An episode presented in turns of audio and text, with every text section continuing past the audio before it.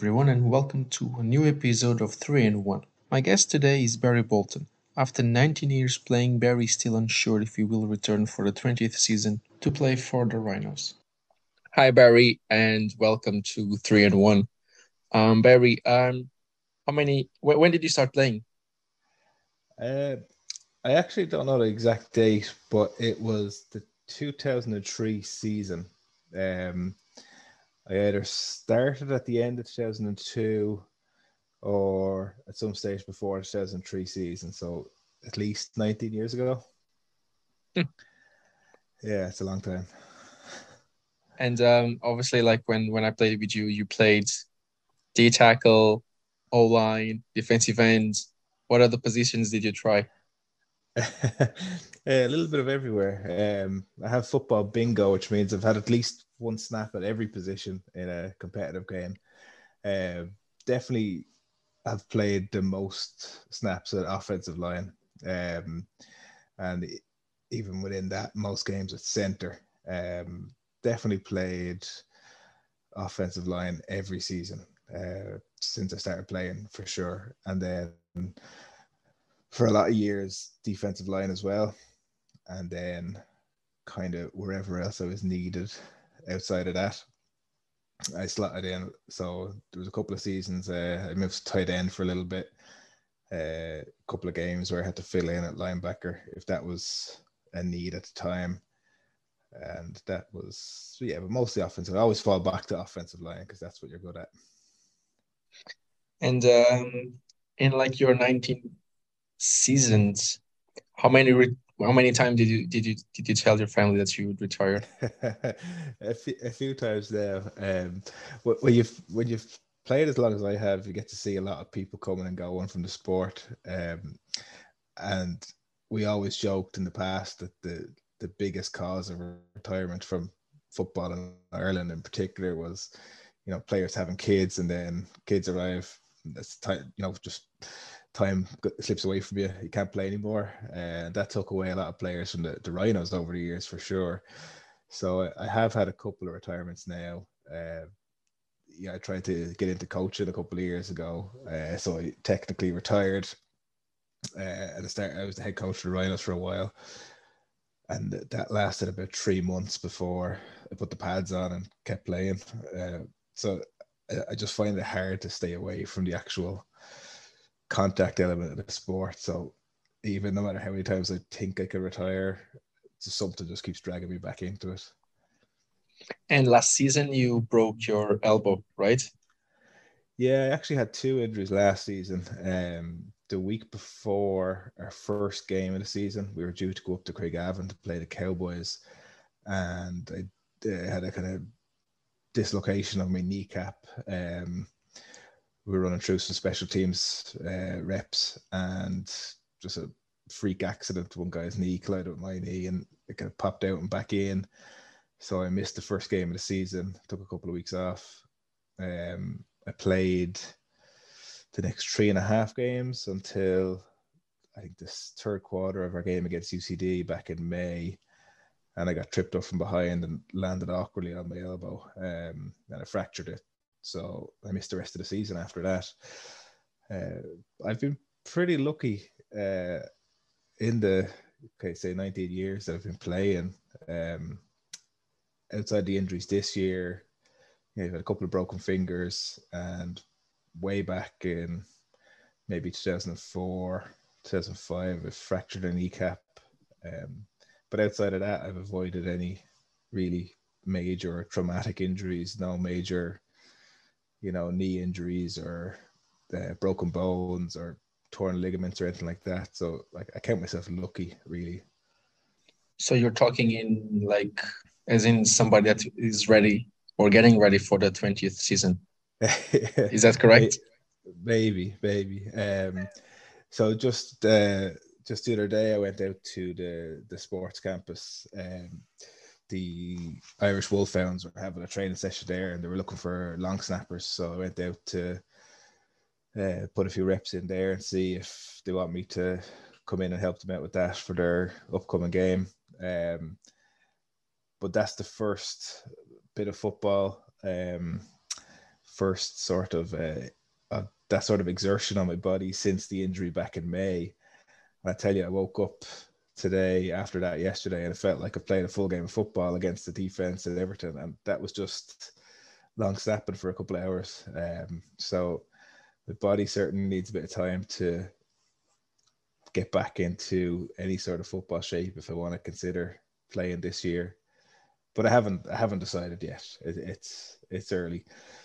See, uh, it's funny because the season that we just had there was the first season since um, our league got kind of sidetracked with COVID for a year and a half or two years, and having Sundays free for that prolonged period of time for the first time in 20 years almost you know having a, a sunday free uh, it was nice. Um, and obviously I have a young family now two young kids so having that certainly put another perspective on what i should be doing with my sundays uh, because as you know it's some not just training for a couple hours a week uh, you know game days are quite long even when you have a home game and then if you have an away game, you know, you're talking your whole Sunday's gone. Um, and you know, depending on how much your team is practicing, you're talking a good few hours every week.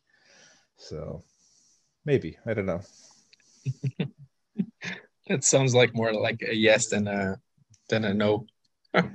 just just saying, just saying. but um, but uh, how did everything start? Did, did you did you start playing um, for the Rhinos, or you started, or you started before that?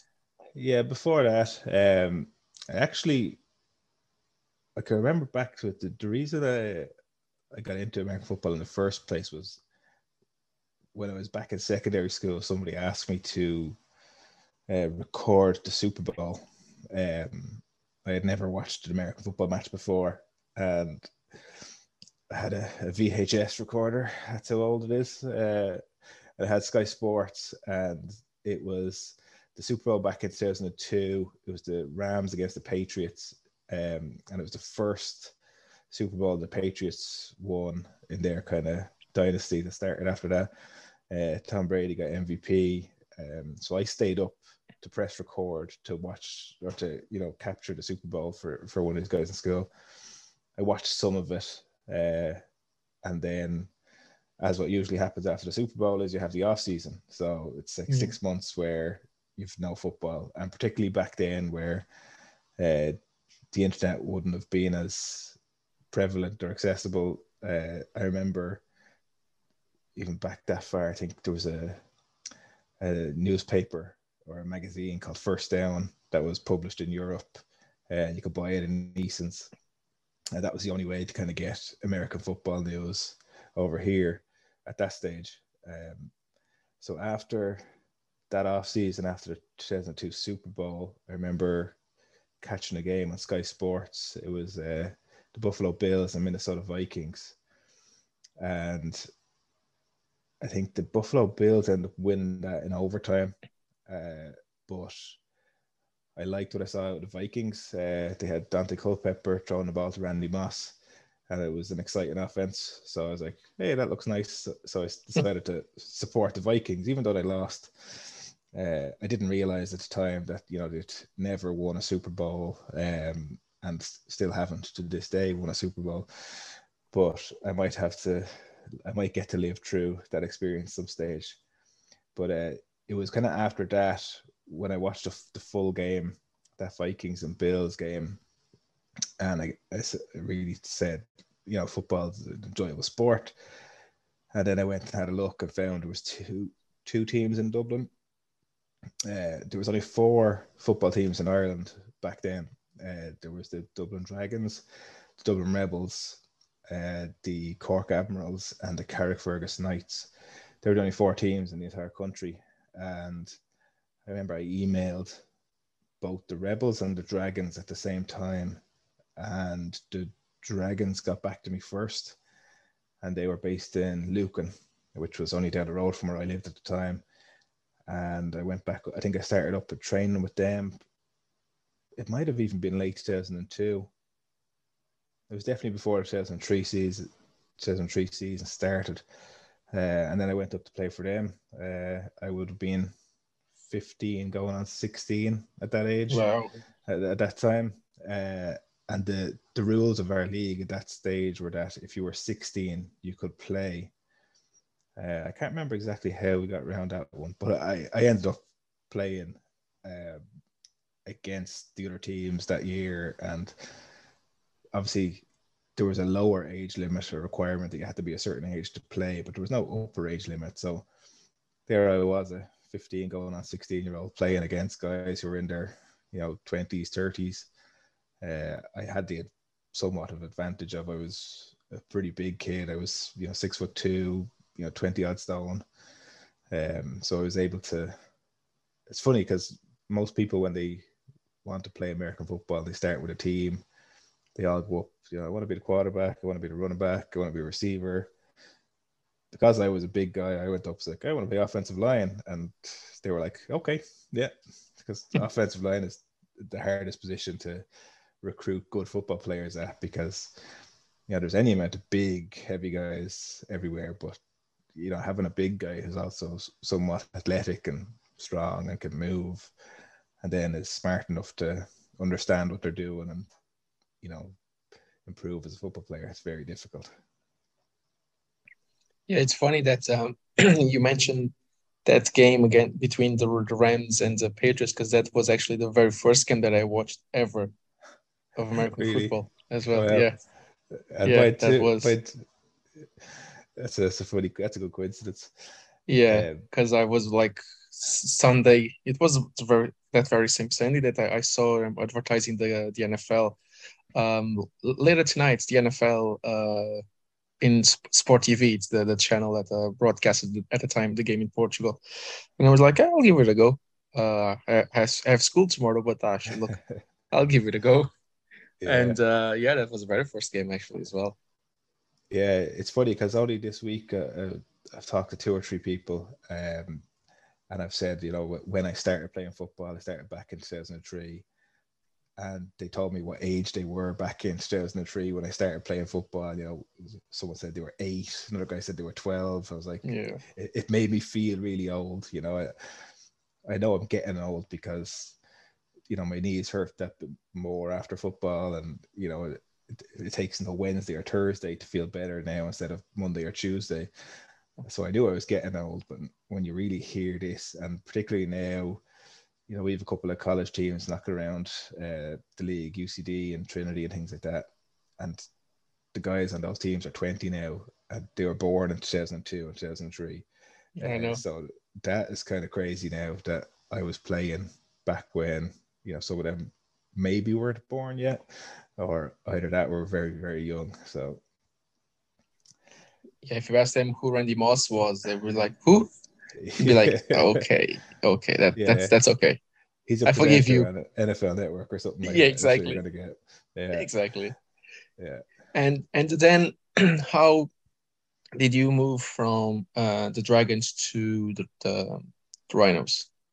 Uh, yeah, there was a couple of guys that I would have became friends with back with the Dragons, um, and after was that a second or third season? I think it was maybe after the second season with the Dragons. Uh, one or two of the guys decided they wanted to set up their own team, and they asked me to go with them. And I thought about it for a while. I had no reason not to go with them, shall we say, um, because I was friendly with them and, and was friends with them, was going out with them, things like that. Uh, I decided, yeah, why not? And we went, and was a team called the North Dublin Marshals. Uh, was set up. Uh, I think that was roughly, roughly the end of 2005.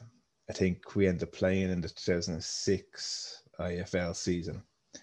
Um, and that team only lasted for one year.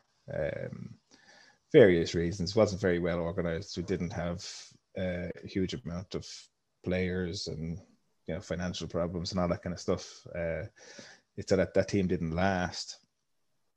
Uh, and at that stage, it was kind of back to the drawing board. So a couple of the guys who were involved in that team, um, they changed or set up a new team again called the Tallaght Outlaws.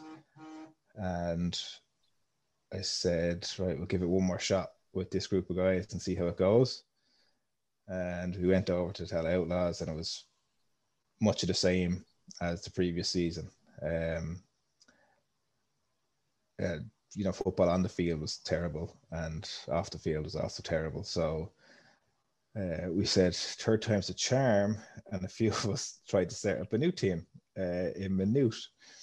Uh, and we had one or two training sessions. We met with the league, and around about that time, the Dublin Dragons, the team that I started with, uh, they were going through some issues of their own at that stage, and a couple of their players were leaving to set up a new team. And instead of us, the, uh, me and a few guys, trying to get this team off the ground in Maynooth, we met with the guys who were breaking away from the Dragons, and that team ended up being called the Rhinos, and it kind of spiraled out of control from there. Uh, initially, remember way back at the very start, which would have been late 2007, we were training on a you know a field in a housing estate, um, like no goalposts, just I think one of the guys' mothers lived in that estate, and we just trained there for a while. Mm. We about made about 15 guys showing up, um, and we eventually got some ground sorted out in Castleknock College, uh, probably early 2008. And we've been in Castleknock College ever since. So that's kind of 14 years ago now. Uh, and I've been with the Rhinos ever since. So, yeah. So you are you you are one of the founders of the team. Is that is that right? Uh, I, I probably wouldn't call myself founder because the people who really set up the team were the couple of guys who left from the Dragons at that stage. Uh, whereas I was there when the team started, uh, and I've there's only uh, I think Nick Newby is the only other person who's still knocking around now with the Rhinos, who was there at the very start as well. And Nick is obviously coaching, um, having stopped playing a couple of years ago but there's certainly nobody else playing. Um, but I, I, was there from the beginning, um, from the, the first couple of training sessions and the first games. So definitely one of the original crew. Um, but I probably wouldn't. There's probably other people who might class me as one of the founders, but I probably don't consider myself a founder of the team. Um, certainly played my part of running the team over the years. You know, at a kind of board and committee level, and then you know, player and coaching wise as well. But yeah, I wouldn't I wouldn't call it the founder. Yeah, because when I when I joined the Rhinos, uh, this was back in 2017. I think that's when I joined the team. In September, I went for the for the tryouts for the rookie, rookie days, and then I obviously played the 2018 season. Was that the IFL one season, or that was already the SBC? Yeah, 2018 was the year we won the IFL one. Uh, yeah, so that's the season that I played. Yeah, so we've our first game of the season we went over to Gal- Galway. Galway, I think. Galway, yeah. I think was. Yeah. yeah. So you were the coach of that team, officially the, the, the head coach of the of the team. Yeah. Uh, so just before that season started, I retired um, from playing. Uh, we, was that the first one? Um, it was the first one that I was trying to really be serious with retirement. You know, uh, I remember taking a photograph of myself hanging my helmet up on a hook in my shed. I was like, "It's symbolic. This is me. I'm done. I'm hanging up the helmet. I'm not playing anymore." Uh, putting up like a social media post saying I'm retired, and I wanted to concentrate on coaching the team. Um, what happened was at the end of the previous season, we lost our head coach, and there was a bit of a obviously there was an, a hole there that needed to be filled. Uh, so when I thought about it, I was like, right, look, I, I've been around a long time. Uh, I can put myself into that role and I know what needs to be done. Uh, put the team in a good path and set them in the right direction and see how things go. Thankfully, there was a good few other people there at the time who also wanted to see the team succeed and we're putting in the effort. So we had a good stable of coaches there Uh, I had Ross Carrick running the offense, Nick Newby ran the defense. I ran the special teams and looked after the administration and kind of setting training and timetables and things like that, and the administration side of things. And that worked out really well in the beginning. And it was only kind of a,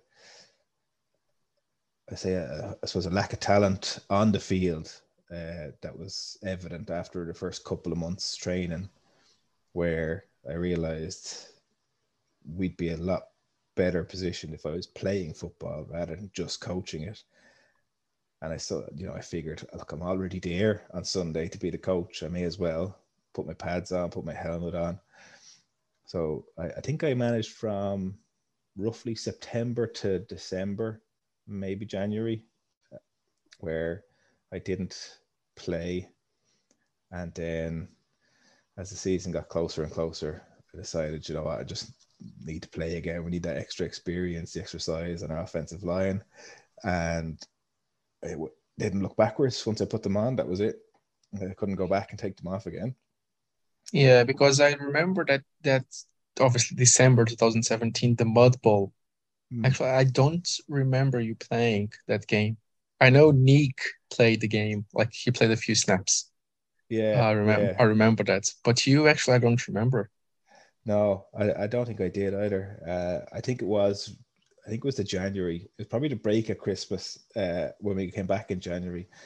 That's when I probably decided, look, I'll just bring my pads up and see. Uh, a slight in during training, uh, be an extra body, whatever whatever the thought process was. But once I did it, there was no going back at that stage. Um, the only thing I'd say is because we had put in a good couple of months trading before Christmas, had things organized, uh, and the people who were involved were, you know, treating it the right way. The lack, you know, me not being a, a coach holding a whistle and a, you know, a stopwatch on the sideline uh, at training, I wasn't missed in that role. Uh, certainly, what it, whatever I might have been missed for on the sideline, I brought, you know, a better performance on the field to make up for that. Uh, especially when you had other guys on the sideline like Ross and Nick, who you could I could trust to, you know, you know, Ross had the offense under control and Nick had the defense under control. There was never any kind of moments where I was wondering, you know, what's going on. Uh, Everton was organized. We had things set up so that, you know, the head coach who was me could play. Uh, and it's funny because I, I think over the years, other there's been plenty of other teams who have had a playing head coach. Um, you know the league requirements is that you have to have one qualified coach uh, on the sideline on your game day as your game day coach but that game day coach doesn't have to be the head coach so yeah. you can have someone who's an offensive coordinator or defensive coordinator or just an assistant coach or whatever you want to call them they can be your game day coach on the sideline uh, and your head coach can can be a player if needs be obviously you have to be registered as a player as well but so there was nothing stopping us doing it that way. And even in fact, this year, I think one or two other teams, uh, head coaches are, are players. Uh, if I'm not mistaken, and I, I could, I'm open to correction on this, the two teams that were in the Shamrock Bowl this year, uh, UCD and the Dublin Rebels, I think their head coaches are also active, actively playing as well. Uh, so similarly, they'd have you know, offensive and defensive coordinators and other coaches to do whatever positions. But I think the head coaches of those teams are players. Yeah, actually, I don't know. I know that Ty for them, the Rebels, he's the offensive coordinator, yeah. and obviously played as well. But the head coach, actually, I don't know. Yeah, after uh, I'm, I'm very much open to correction this, but I think Steve Walsh was the head coach of the Rebels this year. Uh, I know Ross McCooey previously was. I just don't know who was doing it this year. And then uh, with UCD, I thought I heard somebody tell me that um, Paddy Sweeney was down as the head coach, uh, who's a defensive tackle for them. Um, I'm just, I, I could be way off here, but that's just what came to me there. And what does the league uh, define as as a as a qualifi- qualified coach? It's changed so many times. Like it, I, I suppose because I've been around so long, I've seen so many different boards, committees, uh, you know, personnel changing on the, on the league side of things, and every time there's personnel changes in that department, there's generally, you know, um, rule changes and requirement changes following in with new people setting up new regimes and you know we want this course we want that course. Um, i think it's become a little bit more stable in recent years. There's a level zero coaching course which i think can be done online um, and then if anyone wants to be a coach of some description they need to have that done and then there's a, a second coaching course, uh, the level one coaching course, I think it is. Um, and if you want to be a head coach, I think you have to have that done now. Um, it's been a while. I, I had everything in place for that, like say 2018 season, and then the 2019 season. After we got promoted from the IFL one into the SBC, uh, I was the head coach for for that season as well. Uh, we went two and six, so we stayed up in the SBC, and then after that season, that's when COVID hit. So we yeah. didn't have a 2020 season after all. So I kind of stepped back as the head coach at the end of 2019. Uh, Chris Cullen came in, took over. Gisty came in as the head coach for 2020, and then he brought COVID back from Italy, and you know, he was one of the first people to go back from Italy after a Grand Prix, and he was put into quarantine in the matter, and we're blaming him for COVID in Ireland.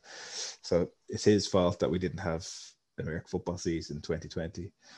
But um, didn't didn't he coach like um, as a head coach a few games before that? Because I remember Gisty being on the sidelines and I was playing as well. Yeah, yeah. We, or was I the season we, like stuff in the middle?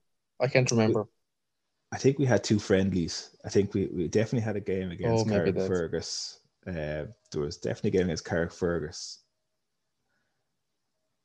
The night might have been in the sports campus uh, in early 2020. I think that was before the COVID, COVID hit. Yeah, probably. I think yeah. it was it was literally the, the week before the season was due to start uh, Limerick, I think UL were due to play against UCD or something like that, and there had been a couple of, you know, warning signs over at the UCD campus about potential people with uh, with COVID, and I think one of the teams made a decision that they weren't comfortable playing the game. Uh, so that game, the first game of the season, was called off, and we were due to play against Limerick the following weekend. I think it was and there was you know rumblings going around the league at that stage about whether the season would go ahead, whether games would be cancelled or postponed. And here was me in the background in all the WhatsApp group chats saying that, yeah, I want to play on Sunday. I want to play on Sunday. You know, like I don't see that. You know, who cares about COVID? Like, let's play football. Uh, so that kind of looking back on that, I was way off the mark. We should have definitely cancelled all the games, but that was just the mentality at the time. You know, we were one week away from the season we had practiced for a couple of months. All I wanted to do was keep playing football, which has been what's kept me going for 19 years. Yeah, but to be to be to be honest, like at the time when the season was about to start, we didn't know that COVID was COVID, like the way the way you know it today. We all thought oh, it was yeah. kind of over flu that, uh, and it was it.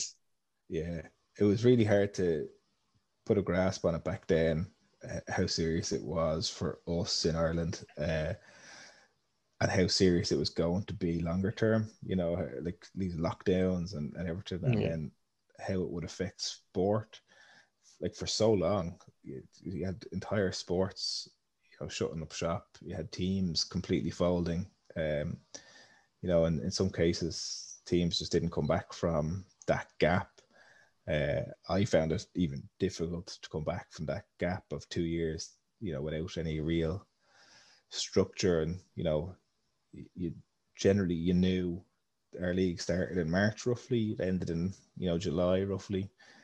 you'd have a couple of months off. You'd do a bit of preseason before Christmas. You'd go take a break at Christmas, come back, finish your preseason, get some friendlies, and start your season. And you know you could rely on that rough schedule year in year out. And then when COVID really shook that for two years, uh, it was hard to unshake it. You know.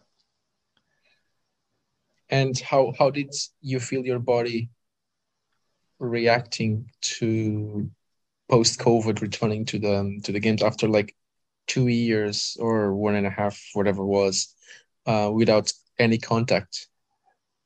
Yeah, it was tough. I mean, it's age is, is one thing, obviously. Um, I can't just entirely blame COVID for this, but no, I certainly found this year a lot tougher than previous years on my body. Obviously, the, the t- two injuries didn't help. Uh, the kneecap at the start of the season.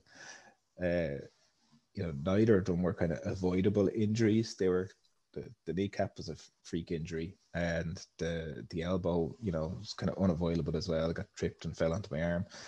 So it's not as if it was a lack of you know fitness or strength training that really caused or you know had any impact on that. So no, a lot of people with COVID and lockdowns got into you know home training, getting their home gym set up, things like that.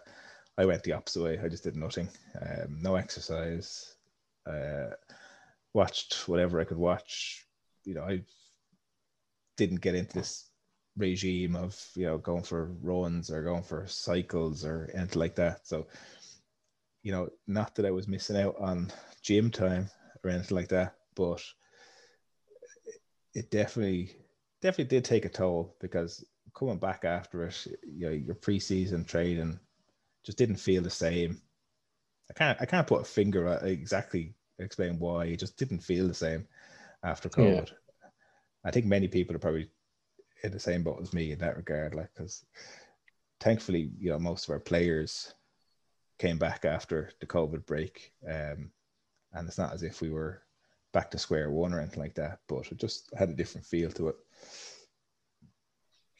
And um, especially for you, like uh, people that, that know you that played against you know that you are like you go with everything when you go for a block or whatever even people that played with you like myself as you yeah. well remember i got you at least concussed me once at least against ucd and yeah. you broke you you almost broke my almost broke my arm another time against the the vipers to recover yeah. the uh the fumble yeah so it's funny because the only thing that can set you apart from someone else, really, um, that you're in direct control of. This is just my opinion now. It's just your effort, you know. You could be as athletic as you want, and you, you know you put an unathletic person beside it, and if you put in more effort, uh, that shows, you know, and that it really does. So you, know, you can make up for a lot of deficiencies with extra effort. You know, if you're a bit slower, you're a bit weaker. If you're giving more effort than the other person, you, you know you're leveling the playing field.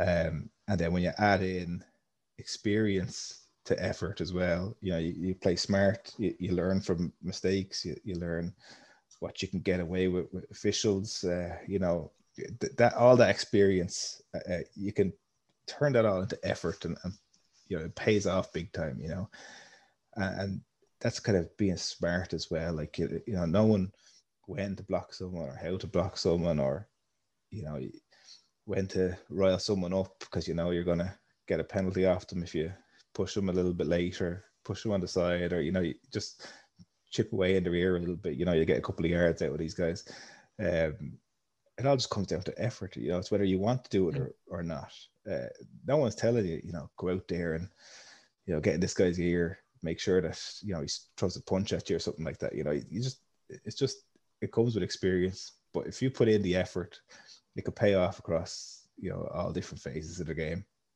you know, psychological and physical. So if it's me, if I'm on the field, you know, I'm going to give everything I can, all the effort.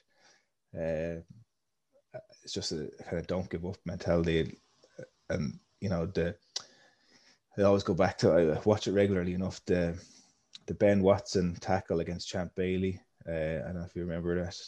The Patriots Broncos uh, won the playoff games. Tom Brady threw an interception. Champ Bailey caught it, ran it back, you know, 99 yards. And Ben Watson, the tight end for the Patriots, ran him down from 100 and something yards away and made a tackle oh, yeah. on the one on the one yard line.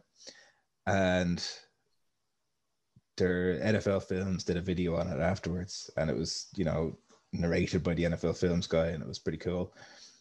And I remember Ben Watson was there, and he's like, you know, no one would have gave him shit if he didn't make that play because nobody expected him to make that play. He was yeah. in one corner of the end zone. Uh, Champ Bailey, who's obviously a lot faster than him, was in the, the other corner of the end zone. Uh, ben Watson had much further to run to catch him, but he did catch him, and nobody expected him to do it. And he said, you know, no one would have given out to me. It's just just effort, you know. Yeah. Um, so that has always kind of sat with me. You know, if your quarterback throws an interception, you know, just start running. You know, get in position where you could make a play. Uh, you know, you may not make the play, it might not come near you, but at least put some effort you in. Tried, yeah. yeah, yeah, just try. So, if there's a possibility I can get involved in something, I'm gonna get involved in it, um, good or bad. You know, I've had plenty of bad outcomes with flags and whatnot over the years, but you know, I'll always put in the effort and get there and see what I can do. And uh, what can we expect from the Rhinos for next season? Uh, good question. Uh, so obviously, this year wasn't great. The results weren't good. Uh, Rhinos were relegated back to the first division. Uh, so what I would expect is just more competitive games now. Um, like the games this year, we were on the wrong side of some bad score lines. Uh, you know, the, we had some good performances. Uh, Craig Craigavon came down to us. We beat them in Castleknock. It was a good performance there by everyone. But then, you know, there was no consistency there. So for one game where you're you could we put up 30 points in that game, I think roughly, and then you know the following week got shut out and gave up God knows how many points. Um, yeah, that's not a recipe for success by any degree. So, you know, getting going to the IFL one back when we did get relegated previously was the best thing that happened to us at the time because what it meant was the games are more competitive. You know, we went down a level. Um, we didn't get promoted in our first season in the first division, uh, and then it was the second year that we got promoted. Um, the in 2018, the year I took over, because we got our stuff together. We got our stuff together. Uh, we had fun because we were winning. We were scoring points. We were winning games, and that was fun.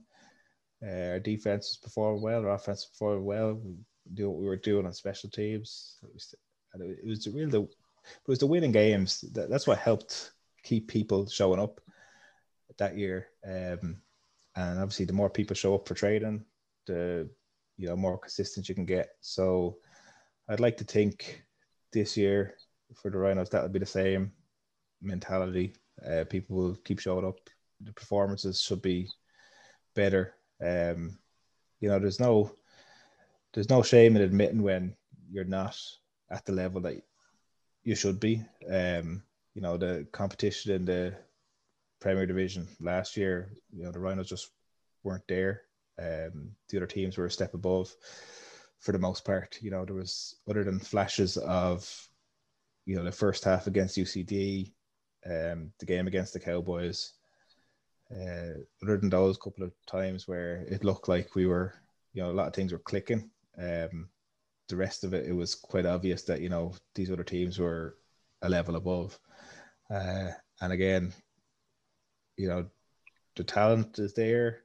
Uh, just needs, I suppose, a little bit extra commitment from everyone.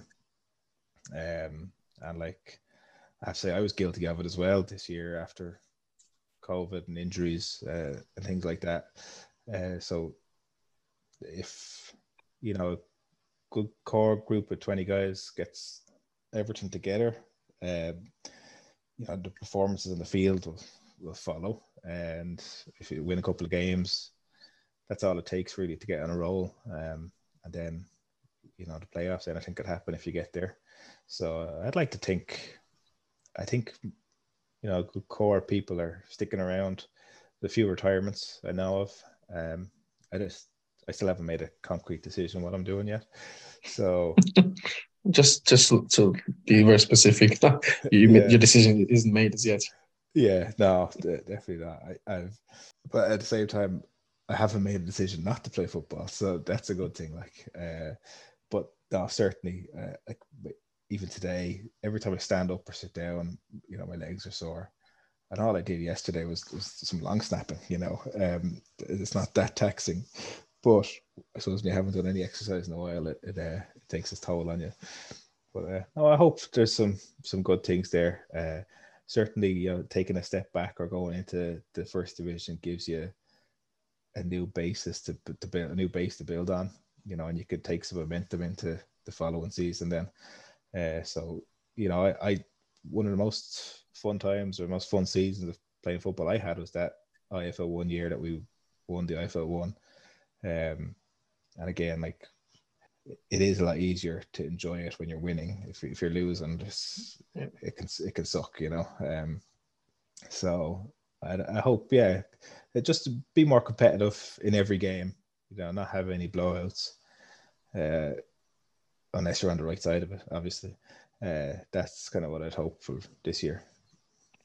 So you see, like this season, literally as a as a step back to then bounce back to the SBC and be more competitive after you like build a core of players. Yeah, it's funny because you know o- over the years that I've played football, uh, and particularly with the Rhinos, you know the amount of players who've come and gone to the team, and not just come and gone from the sport, but you know people joining from one team to the next to the next. Uh, and a lot of the guys come in have talent. Uh, maybe the team isn't what they expect or think they're better than the team, and they move on to another team. And then these guys goes on to have a lot of success. And there is quite a few of those guys knocking around the league. There's plenty of people who started off with or had a the as a stepping stone and went on to win Shamrock Bowls or multiple Shamrock Bowls or you name it. And a lot of those cases, you know, you look at it and those people wanted success. Um, you know, they wanted to win, they wanted to win everything. And that's fine, you know, because everyone's got their own reasons for playing football and for wanting to play football. That's just never been my be all and end all as, a success. Um, obviously, I've been on a lot of losing teams, I've lost a lot of football games, I've played a lot of football games, so I've lost a lot of football games. But you know, I play football because I love playing football. Uh, so even if I'm not winning, you know, I'm still going to be there. I'm still going to play because I enjoy playing. It's just it is a lot more fun when you are winning. So, so that uh, IFL one season where we did win it, certainly one of the better seasons, uh, more, more enjoyable seasons playing football over the years.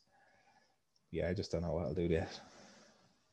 And any other season that you call enjoyable other than that the 2018 season? Um, yeah, I've, we've had a few. Uh, back in the kind of it's been 2010, 2011, rough, roughly days. We had a good season where we went to the Shamrock Bowl semi final. Um, we went down to Cork for a wild card game in the playoffs. I think we I think we finished the season with a three and five record, which obviously isn't great, but at the time, I think there was eight teams in the league, uh, and I think there was there was a wild card game between the fourth and fifth placed teams, and our record of three and five was good enough to put us in fifth position. So we went down to Cork, who were in the fourth place position, and nobody gave us a shot in that game and I remember we went down, and I think we only had about 18 or 19 players, and we somehow won the game. Um, I still don't know how. There was, there was one drive I remember uh, playing defensive line. We were down the goal line, and between penalties and you know fumbles and turnovers and whatnot, the Cork Admirals offense had the ball, and they must have had about 15 plays on our goal line it was ridiculous. It went on forever. but we didn't let them in and they didn't score. And, and we ended up winning the game. And it was the longest goal line stand ever. Uh, anyone who was there will, will tell you. But it was a great game. There was only you know, there was only 20 of us. Most of us were playing both ways, playing offense and defense, and struggling. We had injuries, but we had a great game of football. And it was great. It was a great season. And don't get me wrong, we played the Rebels in the semi final either one week later or two weeks later. I think we got hosed 50 or 60 nil. You know, we had no real right to be on that field against that team. But when we went down to Cork and played that game, that was a great game. Uh, got very drunk on the bus on the way home that day. That, that will be my next question. So many football games, so many away games. Any mm. particular story that you can share from those uh, bus journeys? Uh, you know, I, my, I'm my own worst enemy on the bus travels because uh, I would always, always cramp up on the bus on the way home. Like I'd be sitting in the seat, and next thing you know, my right leg would go, and I'd be just reaching down to the back of my tie or something like that, and like I, I couldn't stand up. But there was a uh, yeah, there was one time where like both my legs cramped up, and I just got floored. I ended up lying on my, on my back on the floor of the bus. I think I got hosed with beer at that stage as well, and I hope it was only beer. But the bus journeys are are one of the great memories as well. Like because you know you've even after a loss, when you have you know thirty odd guys or twenty odd guys, whatever, how many people you have at a get an away game, uh, most most you are there for the same reason. You, you have your game and then you have your few drinks on the way home, uh, and everyone's trying to get as drunk as they can before they reach home. So, yeah, you, you, there's some good memories of that as well. Yeah, those journeys uh, are mythic. I remember a yeah. few from the seasons I, I played with the Rhinos they're good. The only problem then is you still got to find your way home after the bus. So depending on how you got to the bus, there was some yeah, I know, game, I know, fun and games afterwards. Yeah. Uh, I know, but yeah, no, it was. I, I don't know. I, I I might have a couple more bus journeys left. I'll have to wait and see. And hopefully you can you can share some of those stories for next for next year. Yeah. Um, from when you first started playing to now, what are the main um, changes that the league went through that you would like to highlight? Um, yeah, that's a good question because obviously when I started, there was four teams uh, in the entire country, you know, including the north and the south.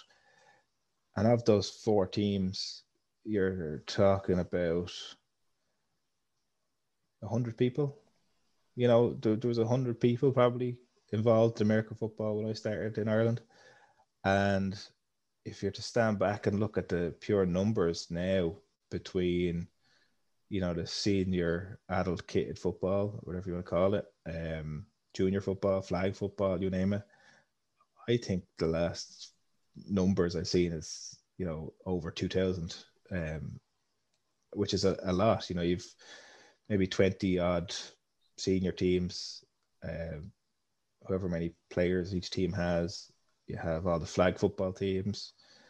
Yeah, you have you know some teams now have their junior teams with you know under 18s or 18 to 21 or whatever the, the junior age is now, um, and that's the biggest thing. Uh, and so there's there were some good people involved in, in running the league, uh, and for a good period of time there and the numbers increased and increased and increased, and there was a steady growth. And yeah, the growth is going to stop now. It's funny because we're kind of, I'd say we're roughly at uh, a natural plateau of, you know, where the sport is in Ireland right now and the interest levels of, of, of the sport. There's plenty of people watching it on TV. We have the college football games coming to the Aviva uh, and Croke Park in the past. You have, you know, the NFL is going to London and Germany and all that. Um, I think we're right at that stage now where football is so accessible, and a lot of young people are actually trying out football now. Um, you know, taking young people away from other sports, uh, be it Gaelic or rugby or soccer, even. Um, so there's a lot more young people coming in, and I think the biggest thing, and I only said it to someone yesterday, is younger people these days are a lot more athletic than in the past. You know, when I started, you weren't getting 18, 20 year olds coming in, you know, straight out of the gym in great shape, you know, great cardio fitness, great uh, weightlifting mentality. Um, but now these days that is commonplace, you know. So a lot of these guys are, are looking at themselves as, as athletes as opposed to you know football players or whatever you want to call it, and treating it as such, taking it a bit more serious. And you see the teams that are taking it really serious, uh, putting in a lot of effort off the field, like the you know the Belfast Trojans, just one example. Um, they're putting in a lot of work, uh, and their players. There's a mentality up there. They're buying into it, um, and it's paying off for them on the field. You know the performances on the field, uh, players putting in extra effort. It happens, and like don't get me wrong, there is there's plenty of scope there for teams that want to put in that effort uh, and teams that you know may not want to put in that effort. Just, just want to play American football, just want to have a bit of fun, have a few drinks on a Sunday, whatever the case may be. There is, you know, and the league kind of does cater for that because it has the, you know, three divisions. Um, so if you do want to just play American football and experience it, you know, you don't have to be in the top division and going against the teams that are putting in an awful lot more time, effort, and money. So certainly the biggest change is just the the amount of people. First of all, the growth has been great.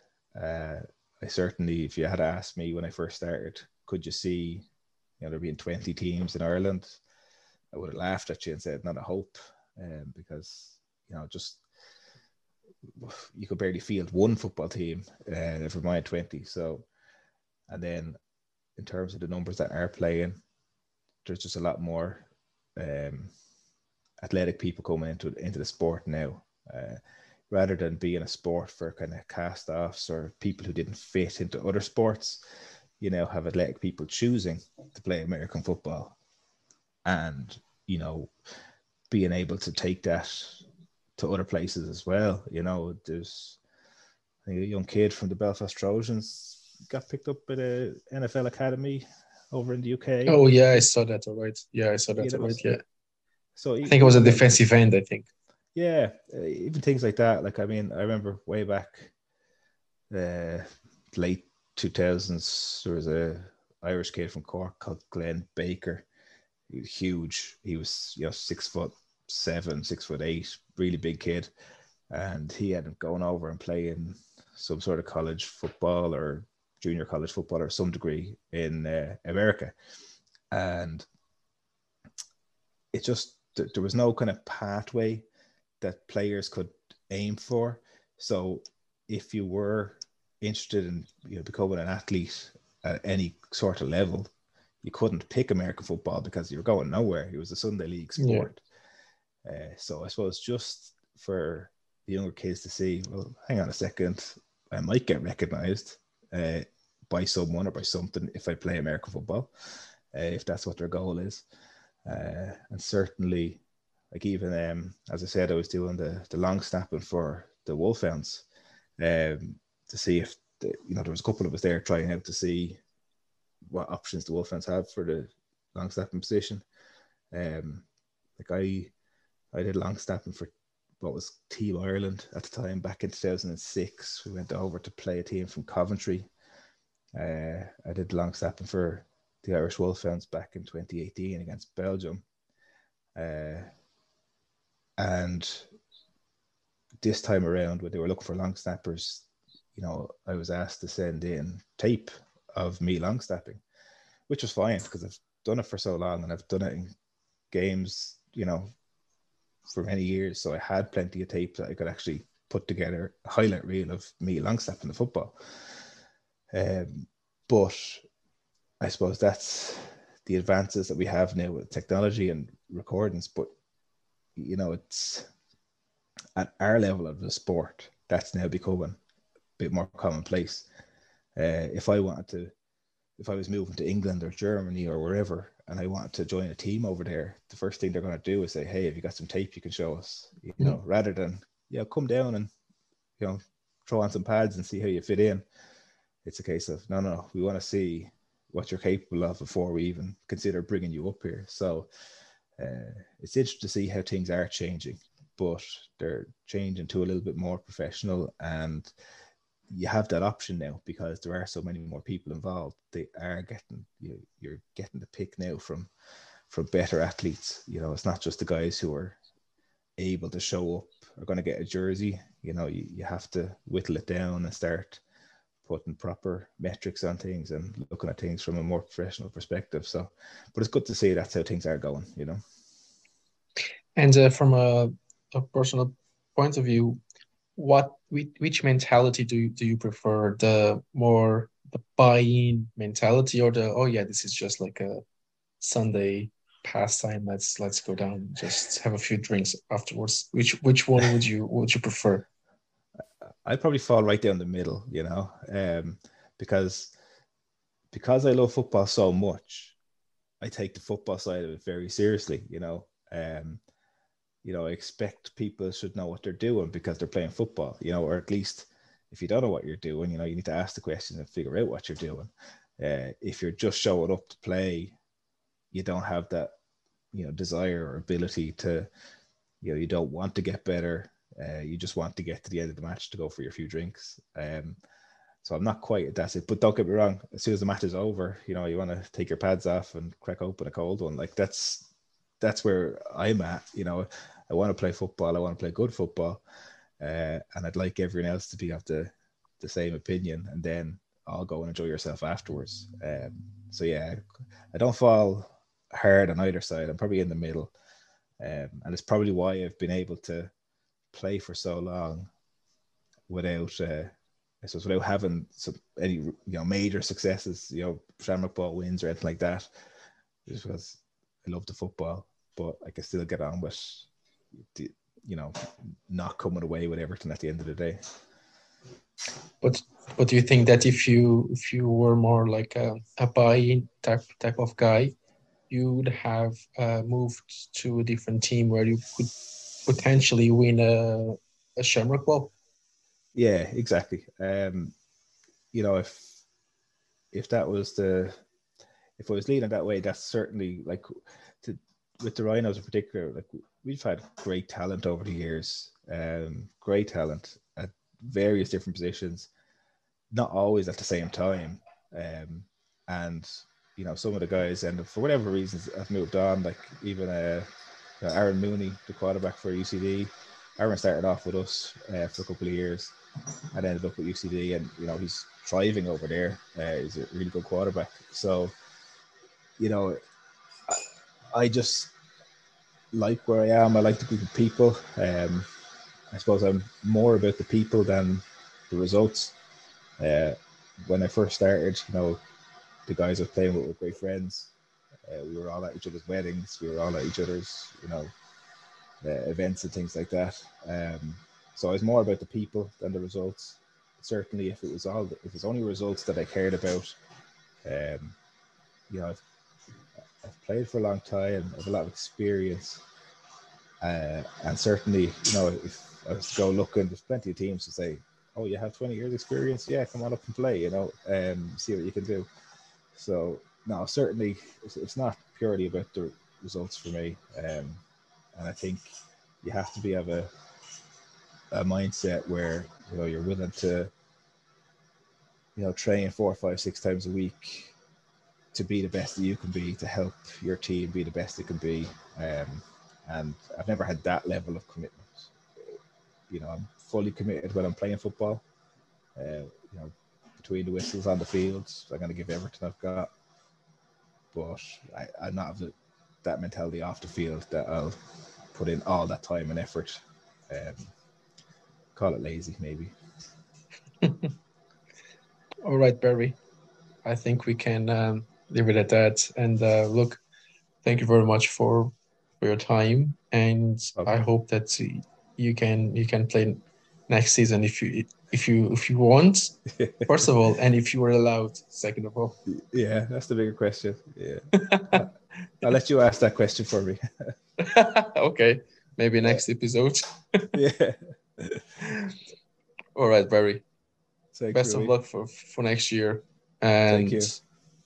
take care. All right. Takes it. Bye bye. Chega assim ao fim mais um episódio do 3 de 1. A música de introdução foi composta pelo Robin Garren, a música final pelo Vasco Franco e o grafismo é da autoria do Diogo Martins. Para a semana voltamos com um novo convidado. Mas até lá, tenham todos uma boa semana.